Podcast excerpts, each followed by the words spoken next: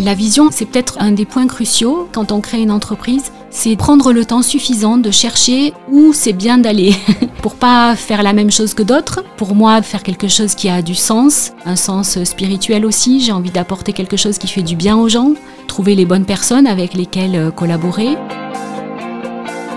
La confrontation avec la réalité, elle est assez immédiate. Dès qu'on sort un premier livre et qu'on le présente dans les librairies, ben on voit tout de suite les réactions qu'on a en face de nous. Si on est mal reçu, c'est peut-être qu'on s'est mal présenté, mais c'est peut-être aussi que notre livre correspond pas au public, qu'il y a peut-être des choses auxquelles penser pour les projets suivants.